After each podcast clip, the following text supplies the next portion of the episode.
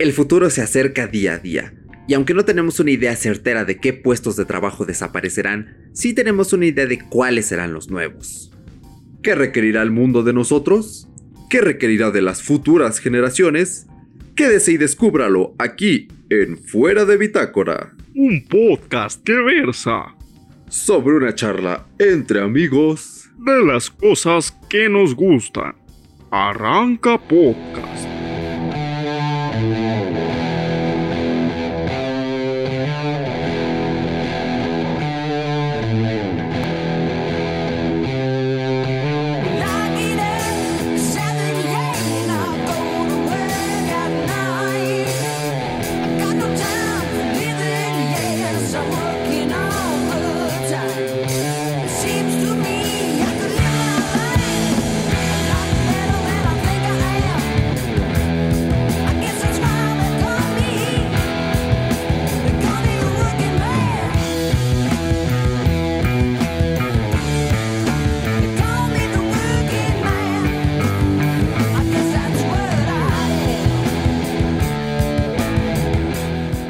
Pues aquí estamos una semanita más en su querido podcast Fuera de Bitácora. Es un gusto saludarlos, soy Eric Soto y estoy una noche más aquí compartiendo el micrófono, el Clean Fit con mi querido Paquito Luna. ¿Cómo estás el día de hoy, querido? De este lado está Paco Luna con todos ustedes, con Eric, mi buen carnalito, ya sabes que es un gusto estar detrás de esos auriculares y pues no solamente de ti, Eric, sino también de ese podcast de escucha que está aquí en Fuera de Bitácora una semanita más. Claro que sí.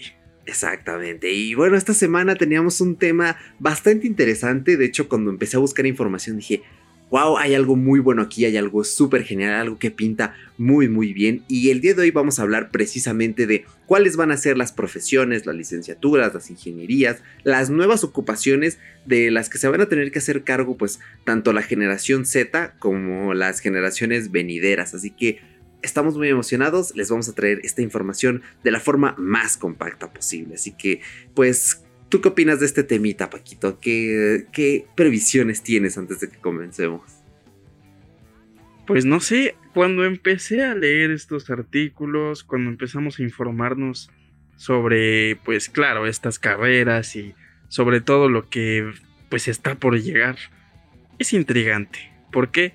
Pues porque te das cuenta de que hay muchas cosas nuevas que pues probablemente se podrían esperar pero que no conocíamos. Entonces es bastante interesante. Poco a poco se lo iremos desglosando al podcast escucha que está por aquí. Y pues vamos a debatir un poquito. Vamos a ver de qué se trata. Vamos a evaluar un poquito pues las carreras que aquí venimos viendo. Y pues nada, es bastante interesante. ¿Tú qué piensas? ¿Quieres decir algo así rápidamente antes de darle de lleno a pues este, tu podcast favorito fuera de Bitácora. Claro que sí. Pues digamos que este episodio va un poquito en contra de las previsiones. Eh, bueno, de las previsiones, sí, básicamente va un poquito en contra de ciertas medidas que estoy tomando para aliviar esa ansiedad de la vida del futuro porque los datos son preocupantes hasta cierto punto, ya lo abordaremos hasta el final, entonces sí me da así como que un poquito de de cosita, ¿no? De, ah, ¿qué, ¿qué, va a pasar con nosotros? ¿Nos vamos a morir de hambre? Bueno, quién sabe, pero... Ah, ¿Por qué lo digo? Bueno, porque la mayoría de las futuras profesiones están muy enfocadas, pues obviamente a tecnología, ese es el enfoque pues, primero de este podcast, por eso muchos de los datos que vamos a abarcar aquí están muy relacionados al mundo geek, no crean que es así como, ah, pues no tiene que ver con tecnología, no, claro que sí lo tiene y creo... Todo prácticamente. ajá, sí, pues básicamente y también junto con medio ambiente, que es súper importante eh, para el mundo de la tecnología, pues para el mundo de, la humanidad en general, ¿no? Porque si no hay oxígeno, pues no respiras. Y a mí me gustaría comenzar comentando primero, eh, pues la rama de la informática. La rama de la informática va a ser súper, súper, súper importante porque sus aplicaciones, básicamente lo que el mundo va a necesitar, va a ser gente especializada en Big Data.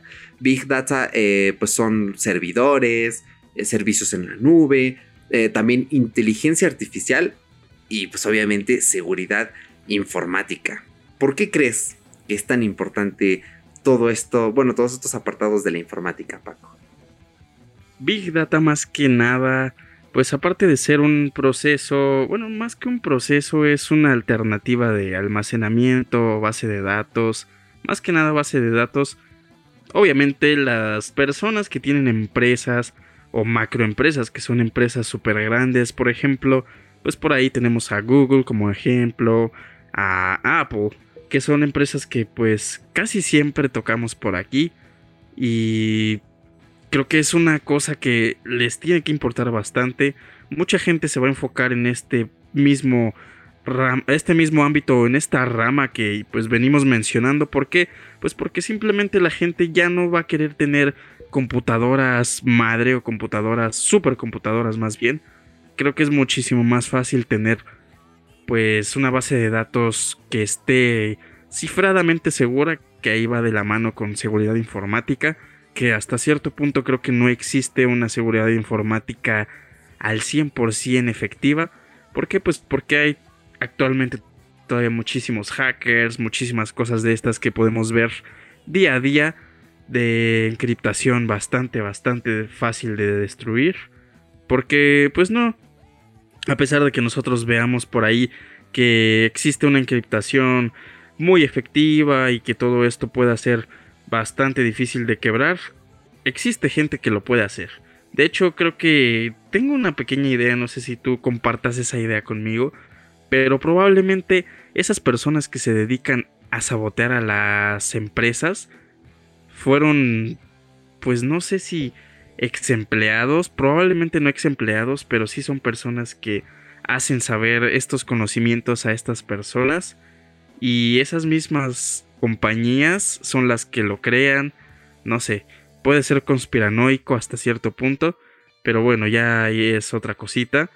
Pero pues inteligencia artificial también viene muchísimo de la mano.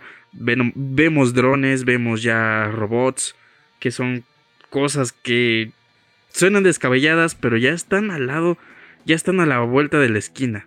Ya no es como que nos lo imaginemos, ya estamos casi en el 2020 y creo que pues ya no es algo que se quede muy fuera de nuestra bitácora. Sinceramente, ya estamos muy cerca de todo esto. Sí, creo que tienes toda la razón. Más que nada porque todavía hace uno o dos años podríamos decir, no, la inteligencia artificial no existe. Sí existe, lo que pasa es que no está al alcance del público como tal. Va a llegar un punto en el que un día Google va a llegar y va a decir, aquí está la inteligencia artificial, perros, como ven. Y vamos a tenerla disponible, pero creo que todavía falta un poquito de tiempo.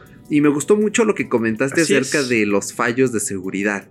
Sobre todo porque, bueno, una vez hubo una noticia hace unos meses de un hombre que trabajaba en Yahoo y, eh, bueno, más bien violó la privacidad de varias cuentas de varias mujeres y ahora sí que extrajo los packs, fotografías íntimas de estas mujeres de sus correos electrónicos y los almacenó en su propio disco duro. Pero eh, bueno, en este caso, pues el hombre eh, fue descubierto, fue llevado a juicio. Creo que le dieron seis años de cárcel y aparte tuvo que pagar una multa, creo que de unos 250 mil dólares. Entonces es muy curioso lo que comentas. Son cosas que ocurren, son cosas que dices, wow, y no dudo de lo que dices de que hay varias compañías que crean sus propios agujeros de seguridad. No todas, porque obviamente hay compañías en las que podemos confiar. Yo creo que Google hasta cierto punto es de confianza. Yo creo que Apple es de confianza. Eh, por ejemplo, Facebook es una de las que miras y dices, no, tú no eres de confianza, hijo, ¿eh? Tú eres medio malo, ¿eh? Sí, exactamente. Entonces, eh, bueno, pues la gente sigue siendo un poco reticente, pero en fin. El siguiente apartado es un apartado súper, súper, súper importante para el mundo geek. El mundo va a necesitar personas que sean expertos en calidad. Creo que nunca falta la persona que dice, ah, este móvil pues está mal porque me salió mal. Creo que a todos nos ha llegado en algún punto un producto fallido que no cumple con los estándares y precisamente los expertos en calidad se encargan de esto. Pero, por ejemplo, en la preparatoria yo tenía un profesor que había trabajado como experto de calidad.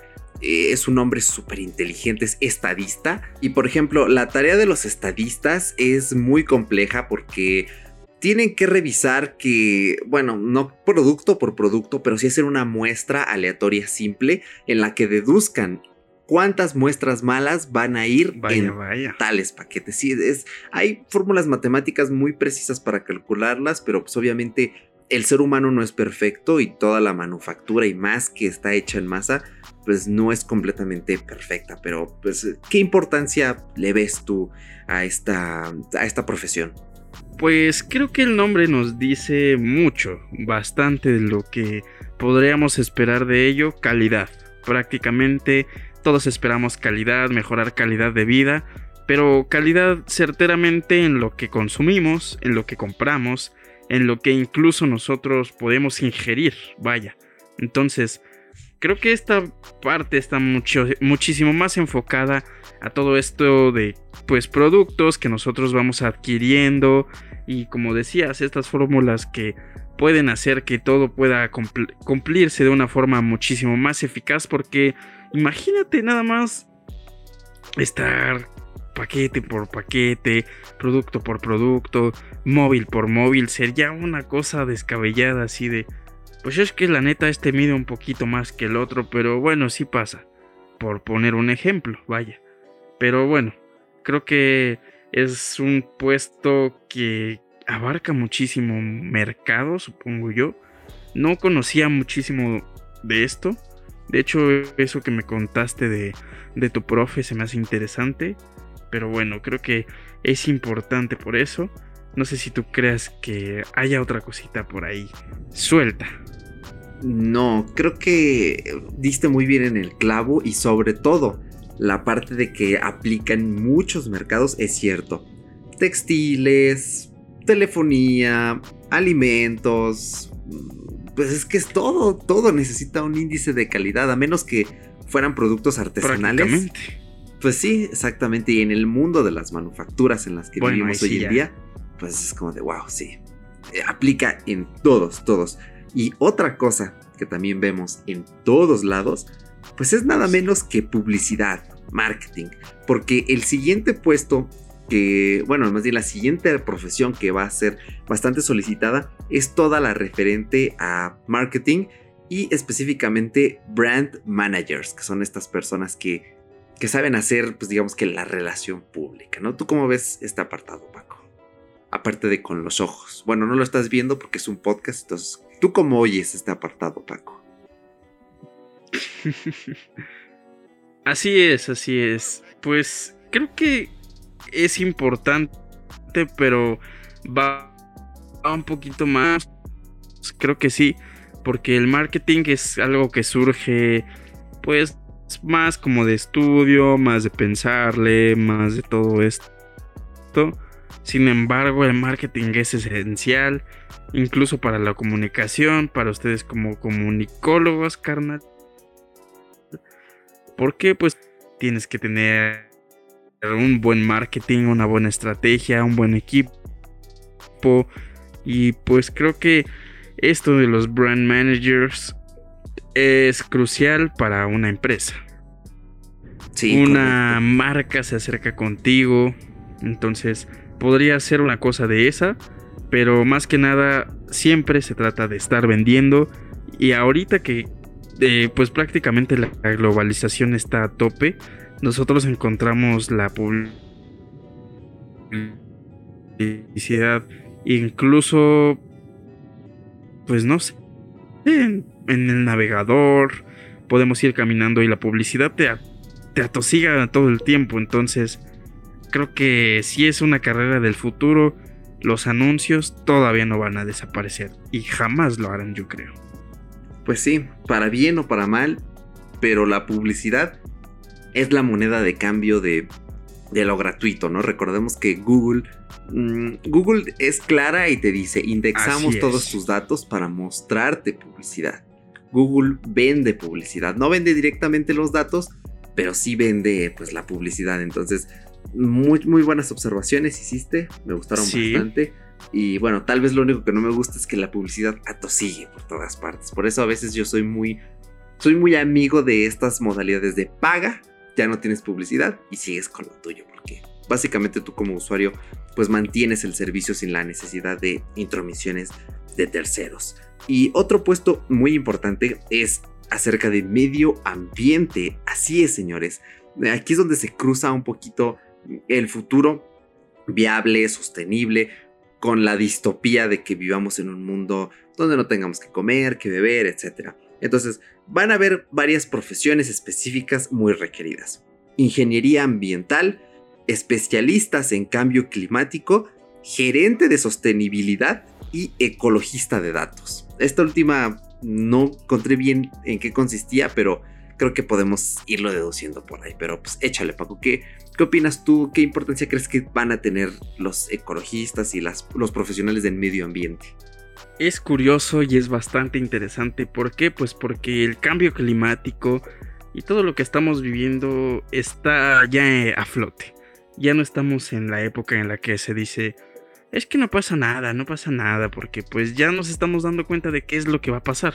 Y, tal vez el mundo no se vaya a acabar, pues no, pero de que sí nos está dando un poco de, de, pues, un castigo, un pequeño remordimiento existe de la Tierra con nosotros? Probablemente sí. La importancia de estas carreras que mencionas, de hecho ese de ecologista de datos, mm, no sé qué podría ser.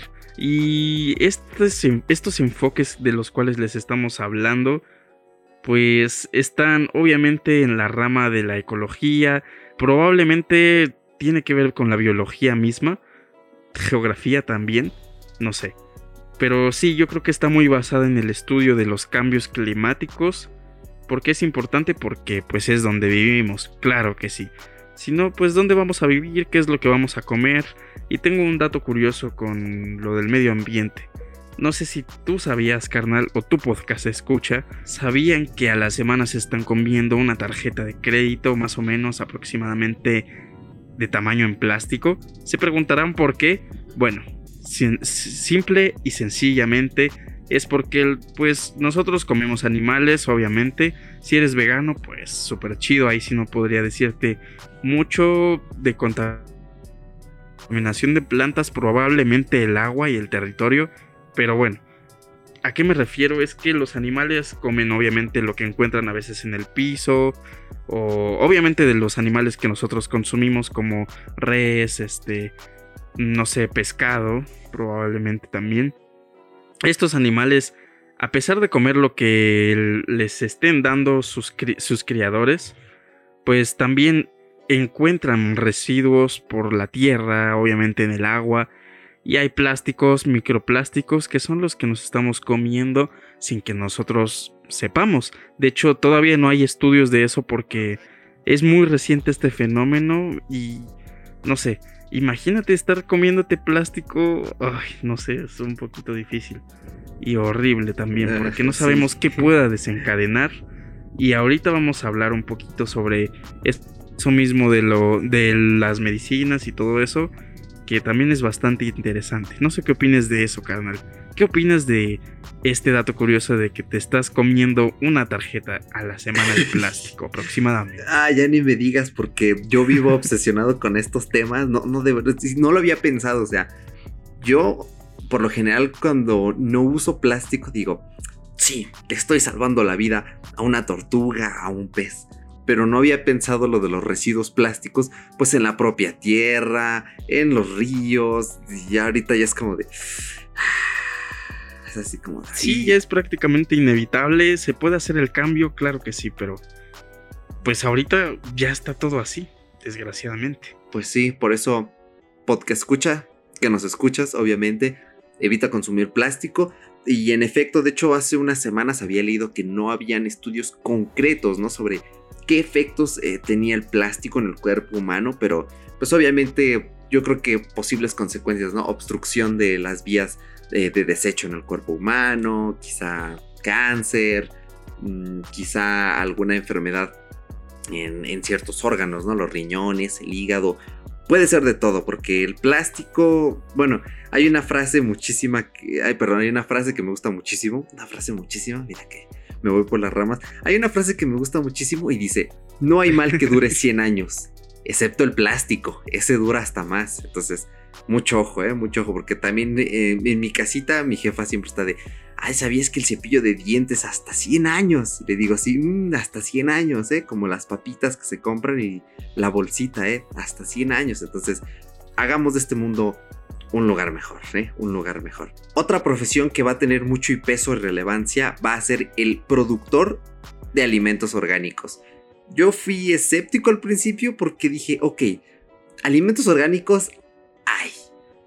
Yo creo que esta profesión no, no puedo evitar mirarla con malos ojos. La verdad es que mm, para mí me supone, pues, ¿qué te diré? Una estafa más de marketing porque pues obviamente hay muchos alimentos orgánicos. El hecho de que necesitemos producirlos en masa obliga a que las compañías productoras pues básicamente hagan tratamientos eh, poco saludables, ¿no? A este tipo de, alimentos. Entonces para mí eh, me da esa mala espina de que en el futuro vamos a tener, digamos, bueno, de por sí ya la hay, pero va a estar todavía más marcada la diferencia de una gama de alimentos premium de una gama de alimentos no tan premium, pero a ver, ¿qué opinas al respecto, Paco? Tú que estudias y trabajas más bien con alimentos. Pues fíjate que los jitomates cuando hacen inventario son muy eficaces porque cuando, pues no sé, una vez estuve escuchando una plática entre ellos, güey, y decían, no, es que la verdad, no, no es cierto. no, pero este, es difícil, es difícil. Eso de lo, lo que me encantó ese punto que dijiste, eso de de la producción en masa hace que esta carrera se vea realmente afectada. Pero sí existe esa gama premium que has dicho. De hecho existe en, carnes, existe en cortes de carne, existe... De ya existe todavía en vegetales, que es una cosa que vemos en tendencia e incluso existen restaurantes con esta temática que te venden productos pues orgánicos. Básicamente la carne, básicamente el pollo, verduras, frutas, todo es orgánico, pero pues manera de comprobarlo, no tengo idea, no tengo idea. Desgraciadamente esa producción en masa que, que habías comentado hace unos segundos es lo que hace que nosotros como pues seres normales y, e incapaces actualmente de conocer si realmente es un, un producto que viene de manos completamente limpias. Y no me, no me refiero a estándares de limpieza. Bueno, probablemente sí. Pero es difícil, es difícil y no se puede saber, según yo, a ojo, que algo sea orgánico o no. Entonces, podría ser una estafa. No sabemos si los restaurantes que existen realmente sean lo que nos están diciendo. Marketing puro va de la mano probablemente.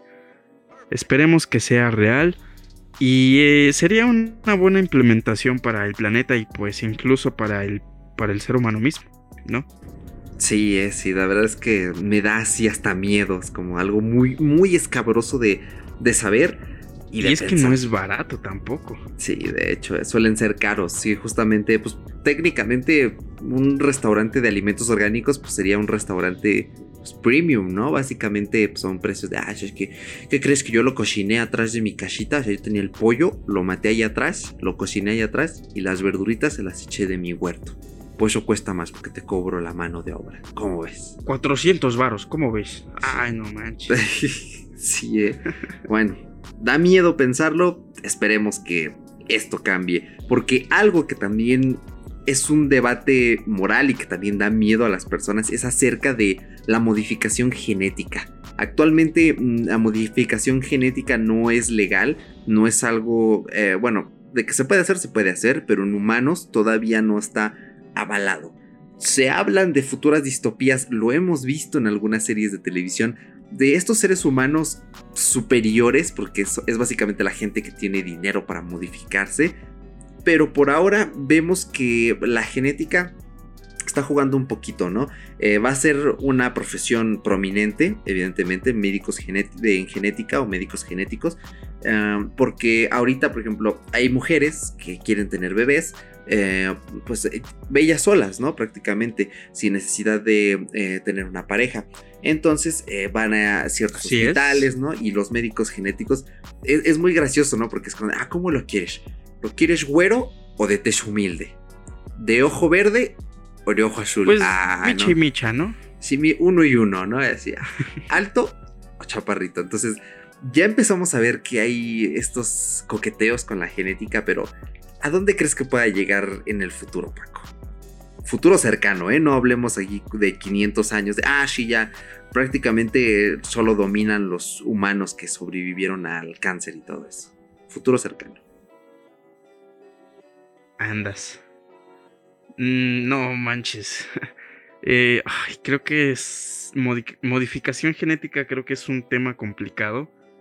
De hecho, se me hace muy controversial hasta cierto punto. ¿Por qué? Porque la globalización, lo vuelvo a comentar, ya está en, pues al lado de nosotros, ya está detrás de nosotros. Todo mundo sabe todo. Y si no, pues se entera.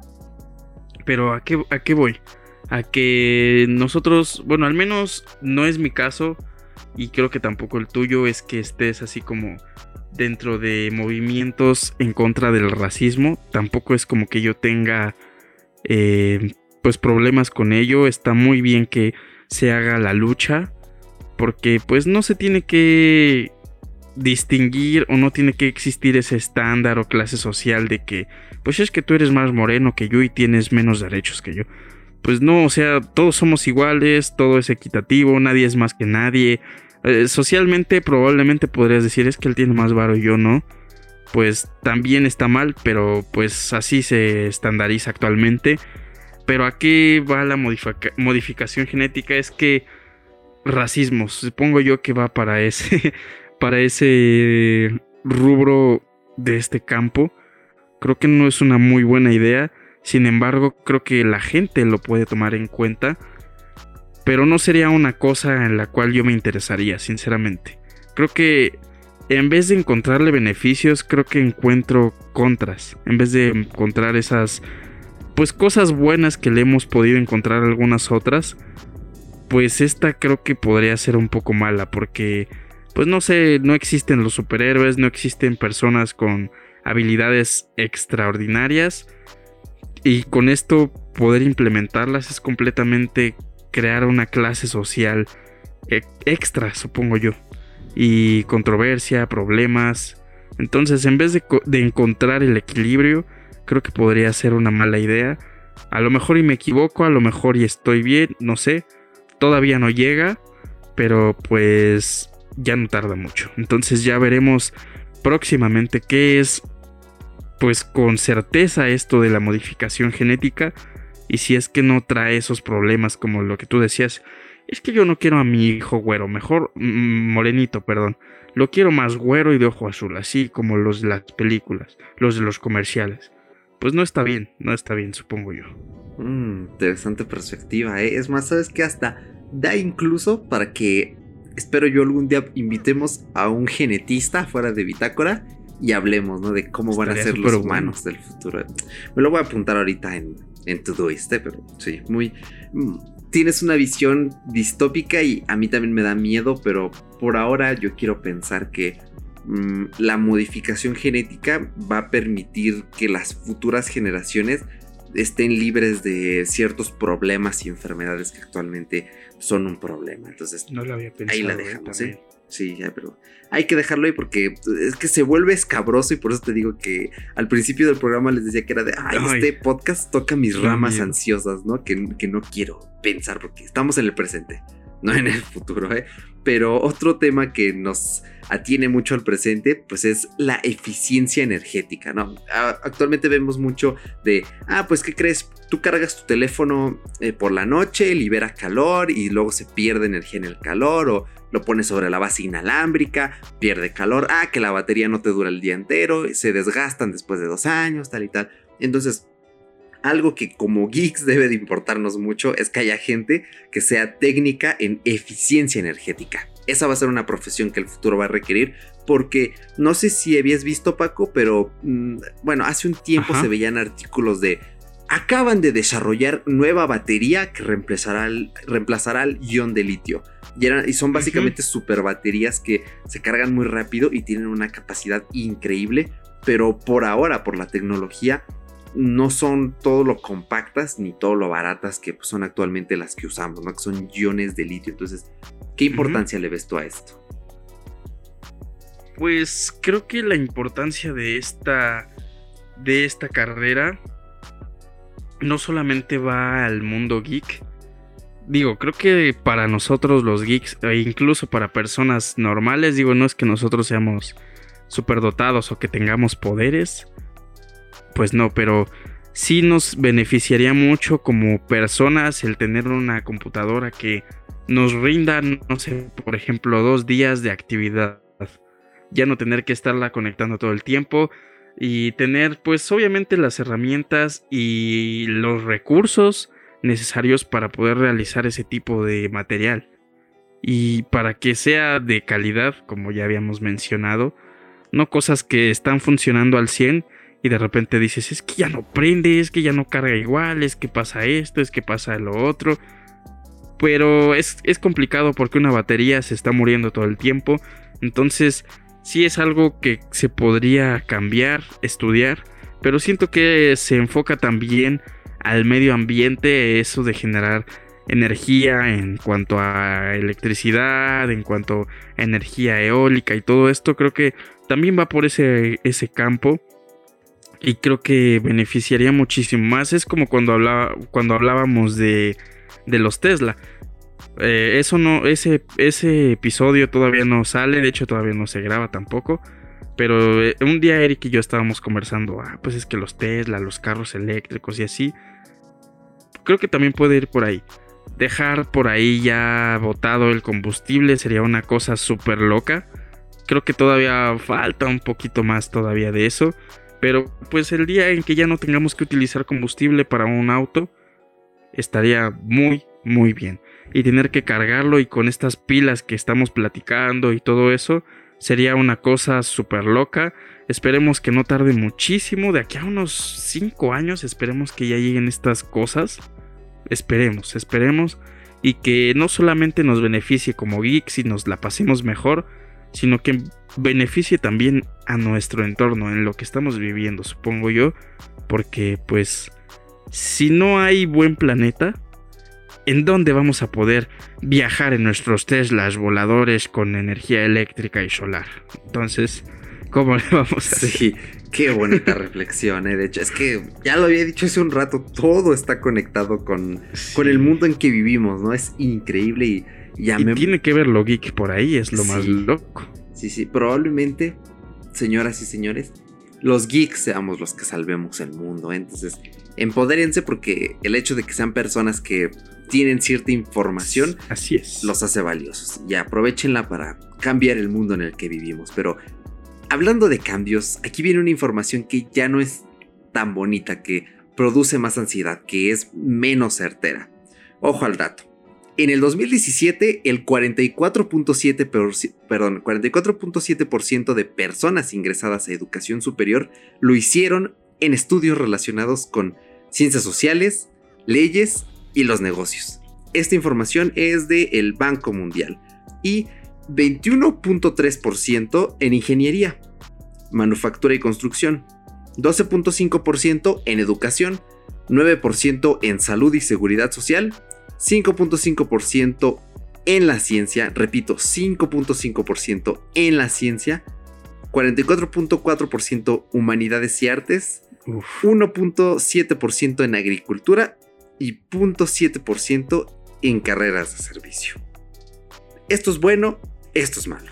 Bueno, ah, aquí tenemos algo muy importante. El hecho de que estamos en una sociedad que está obedeciendo a los estándares de automatización, robotización y algunos puestos laborales pues van a ser mm, tal vez al 100% automatizados, otros parcialmente. Entonces aquí hay un problema ya que pues estamos viendo que solo el 5.5% de personas se enfocan en la ciencia y casualmente la ciencia es uno de los terrenos más punteros y laboralmente es uno de los mejores pagados. Entonces, hay aquí una paradoja social muy preocupante, tremenda y realmente es para que te sientas y digas, ¿qué, qué pasa con los jóvenes? ¿Qué pasa con el mundo. Entonces, no sé qué piensas al respecto, Paco. Cálmame porque ya me dio el escalofrío de ansiedad. Créeme que cuando yo leí ese dato también dije, es que no sé qué estamos haciendo porque somos parte del porcentaje que no estamos dentro de la ciencia. Y probablemente no es porque no nos guste, porque la ciencia es interesante y tiene ramas súper importantes, súper, pues, locas, súper descabelladas, podría decirse. Encuentras física, encuentras biología, encuentras todo prácticamente. Y como dices, es un campo súper bien pagado, pero ¿por qué no estamos escogiendo este campo los vatos de la generación Z? Y batas también, porque son vatos y batas las morritas. ¿Por qué no lo estamos haciendo? Sí, porque si no decimos vatos y batas, pues ya ahí podrían surgir problemas, ¿eh? Exactamente. Las queremos, los queremos vatos y también batas, pero ojo ahí en ese dato. Sí. Está. Yo te podría calmar como. Creo que estamos en una generación en la que nos estamos inclinando, entre comillas, a lo que nuestras raíces nos están diciendo. ¿Qué es lo que nuestras raíces o nuestra cabeza nos dice? Bueno, eh, ¿te gusta mucho, no sé, por ejemplo, leer y escribir eh, historias, novelas? Pues, ¿qué podrías hacer? Estudia literatura, eh, filosofía, letras, escribe libros, públicalos, ok, está súper bien. ¿Qué te gusta a ti? No sé, me gustan los deportes. Bueno, pues me voy a ir a jugar fútbol, voy a meterme equipos, voy a hacer esto y el otro. Creo que va más por eso. Pero creo que es bueno, pero es malo. Bueno, porque todo el mundo se está inclinando un poco a lo que le está gustando y ya no es como que tus padres te digan así de, es que hijo tú tienes que ser médico porque tu papá fue médico. Entonces creo que esta generación también está marcada por eso, porque ya los estándares de, de pensamiento de los padres actuales ya es más modernizado, por así decirlo. Ya no es como de el que te decía, de que si tu papá fue abogado, tú también tienes que ser abogado o licenciado. Pero creo que no va del todo por ahí porque todos sabemos que las matemáticas, la ciencia, la física, todo esto llega a ser más complejo, te quema más la cabeza. Tiene frutos, claro que sí. Pero creo que va a sonar un poquito feo, pero nos gusta más estar en una zona de confort y no queremos quemarnos la cabeza tanto. Supongo yo que es por eso y porque, como te decía, creo que nos estamos metiendo al enfoque en el que, bueno, me voy a pegar más a lo que me gusta, voy a tratar de que mi hobby sea mi trabajo. Es como, ah, ¿sabes qué carrera te faltó mencionar, carnal, ahí en las del futuro? ¿Cuál, cuál, cuál? La de youtuber, hermano. Mm, sí, puede ser, eh, puede ser.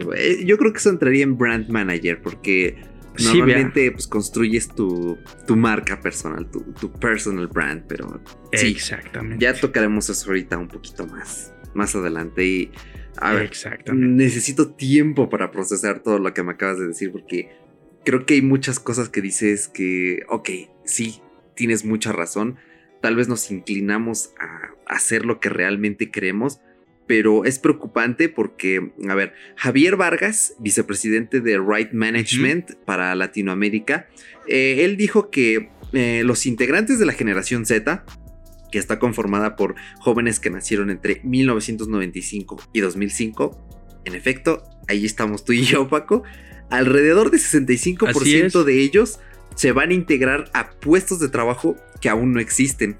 Y ahí puede entrar lo de pues, creador de contenidos, youtuber.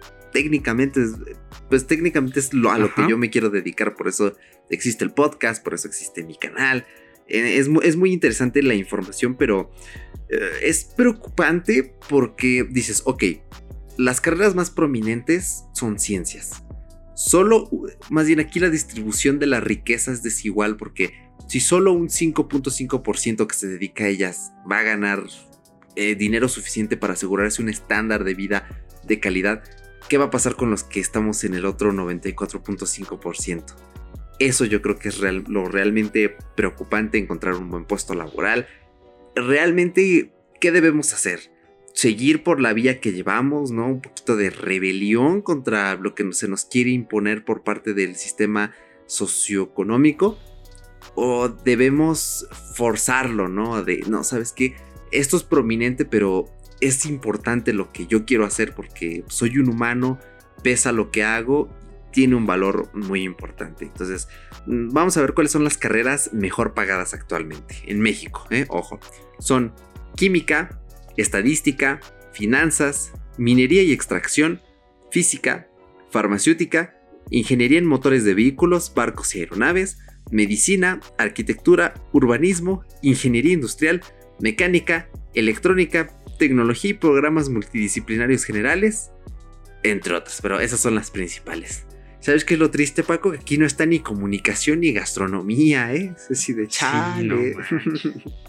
y, Quedamos completamente fuera del estándar.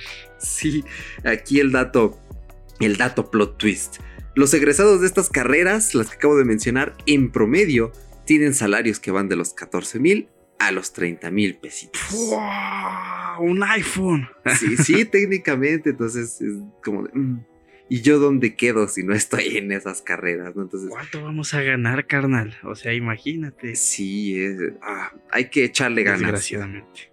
Hay que, sí, pues hay que ganarse la vida de alguna forma, ¿no? Y ojo aquí el dato que 78.22% de los estudiantes de 18 años no están interesados en dedicarse a las ciencias.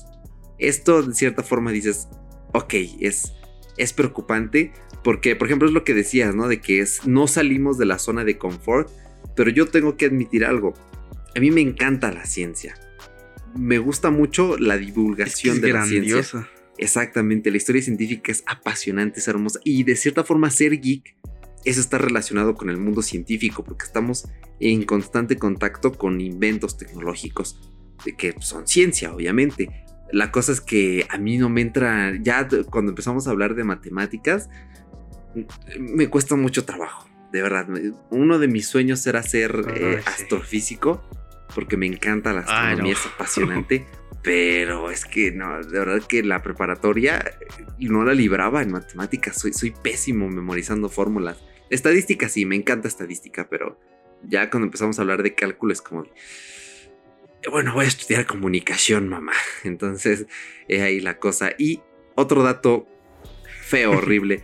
De los estudiantes de 18 años que planean ingresar a las carreras de ciencias y tecnología, 8% son mujeres. O sea, todo este cambio tiene una consecuencia negativa, pues básicamente las oportunidades laborales de las mujeres.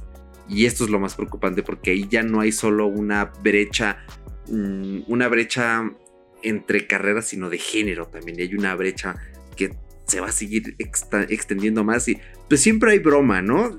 Ahora sí que entre los chavos, entre los universitarios hay broma de, ah, pues es que aquí sí hay mujeres, pero no, vete al edificio de ingeniería y puros hombres, ¿eh? Y ya es, este punto es cuando dices, ok, ya la broma pasó de ser una broma divertida a ser una broma de mal gusto. Pero a ver, ¿cómo ves tú todos estos datos, Paco? Yo ya, ya estoy friqueado, ¿eh? te lo juro que ya es casi como, ya me voy a mutear y habla tú, ya no quiero, voy a llorar un ratito en lo que tú hablas. Créeme que yo me siento más o menos igual, pero te voy a decir algo después de, de lo que te quería decir. O sea, un comentario sobre nuestras carreras, pero primero te voy a decir sobre un poquito lo que pienso de esto, porque creo que es interesante. Pero creo que va ligado de la mano con lo de hace rato. Va a volver a ver, va a volver, este, perdón, otra vez como una división, otra vez racismo, feminismo, machismo, otra vez, eh, creo que eh, la historia no le ha servido muchísimo a los jóvenes como nosotros, supongo yo. El ver los errores que cometimos antes, bueno, nosotros no, sino las personas de antes, el antepasado, por así decirlo, que antes la gente pues dejaba a las mujeres de lado o que la gente de color era maltratada, que eran esclavos. Creo que no nos acercamos tanto a esos bordes, tanto ese límite que existía antes, sin embargo se está volviendo a marcar, supongo yo. Y creo que las mujeres son tan pudientes como nosotros los hombres, de hecho, hay mujeres muy exitosas, emprendedoras, CEOs, eh, con empresas, macroempresas, encargadas de de empresas al mando súper buenas. De hecho, creo que sería un tema muy importante hablar sobre quién es el mejor CEO del mundo, una cosa así. Y de entre esos nombres, para tu ¿eh? aseguro. para tu Anótalo ahí, carnal. Estoy seguro de que dentro de esos nombres va a haber unas cuantas chicas o mujeres, probablemente grandes o jóvenes, que tienen más o las mismas capacidades que nosotros. Entonces es preocupante porque pues es eso, es otra vez subdividir a la población entre hombres y mujeres, cuando creímos que ya se estaba quitando un poquito ese tabú, entre comillas, por así decirlo. Pero no sé, es preocupante y creo que es porque las mujeres se inclinan ciertamente a otras, eh, a otras carreras. Obviamente aquí la estadística lo dice, 8%. Entonces, no sé, también depende mucho de los gustos de ellas. Sin embargo, es cosa de que el resto lo sepa manejar. Así de que, pues, eh, ¿sabes qué, carnal? Aquí en la empresa hay 10 mujeres y habemos 80 güeyes. Entonces, es cosa de que se sepa manejar. Es un ejemplo. No sé, es algo que vamos a ver ya después, fenómenos que van a suceder después. Y lo de la ciencia, ah, bueno, está difícil porque el campo va a ser limitado, supongo de las mismas ciencias, pero estas personas que van a estar detrás de esos puestos que probablemente aún no existen, van a estar súper bien pagados. Sin embargo, ¿qué pasará si algún día la gente dice, ya no me quiero dedicar a esto? Ya no me gusta, ya me cansé. Se va a empezar a hacer un campo muchísimo más pequeño. No creo que desaparezca porque pues no. Pero no sé, se está volviendo una locura y me encantó eso que dijiste. Nosotros estamos hasta cierto punto en contacto con la ciencia, pero pues es ciencia de la tecnología prácticamente. Somos geeks y nos gusta conocer todo esto, es grandioso. Pero no sé, creo que la mentalidad de la generación Z, que nosotros estamos dentro de ella, incluso la generación un poquito del 85 para acá, se ha venido adaptando bastante a lo que ha estado sucediendo en la actualidad de la globalización tecnológica y nos estamos adaptando a esa mentalidad de que ya todo se está haciendo automáticamente. Automatización tecnológica, ya estamos acostumbrados a empezar a ver cada vez más que la computadora o ciertos sistemas ya hagan cosas por nosotros y no sé si sea preocupante. Me recuerda un poquito, un poquito a la película de Wally hasta cierto punto. Pero bueno, esperemos que no mm, lleguemos a, Ese, a ese punto, ¿eh? Porque imagínate, estaría súper feo.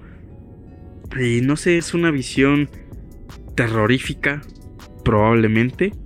El futuro puede ser abrumador. Exactamente, esa es la palabra que estaba buscando. Entonces, no, no sabemos qué va a suceder. Suena interesante, carreras bastante interesantes y pues no sé, la mentalidad creo que ahí empieza todo. Sin, sin embargo, algún día ya no vamos a pensar, no sé, se ha hecho cada vez menos el uso de las personas, la automatización de bastantes procesos y no sé, mucha gente va a perder su empleo, mucha gente va a necesitar pues recortar ese presupuesto y guardárselo para invertir en su propia empresa y dejar a esas personas sin empleo sin más. ¿Por qué? Pues porque ya llegó una máquina que lo hace eficazmente y es una máquina que nunca se va a equivocar probablemente. Pero pues bueno, va a haber alguien que tenga trabajo porque va a ser la persona encargada de reparar esa máquina. Entonces creo que la enseñanza de este podcast, supongo yo, que podría ser que Mm, busquemos conseguir una mentalidad y un puesto o una actividad que te convierta irreemplazable. En convertirte en una persona probablemente no esencial para tu empresa, porque pues creo que nadie es esencial, esencial, perdón. Pero sí es importante ser una persona que digas, es que no manches, el Eric Soto está loquísimo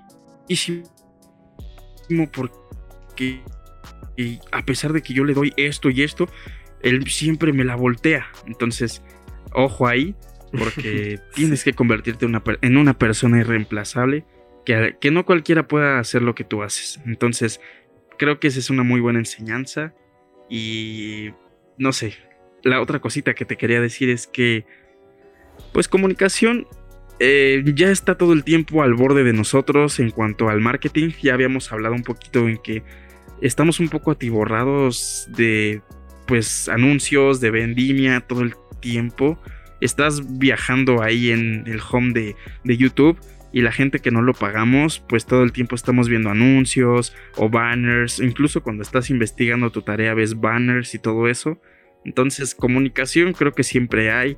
Y en mi caso, pues comida creo que siempre va a haber, aunque cuando empecé a leer estos artículos pensé, si en algún momento existe la impresión de alimentos, mm, así en máquinas que impriman alimentos, porque no, no quiero que se malinterprete impresión de alimentos, bueno, o robots que preparen alimentos, se convertirá en comida más barata o más cara.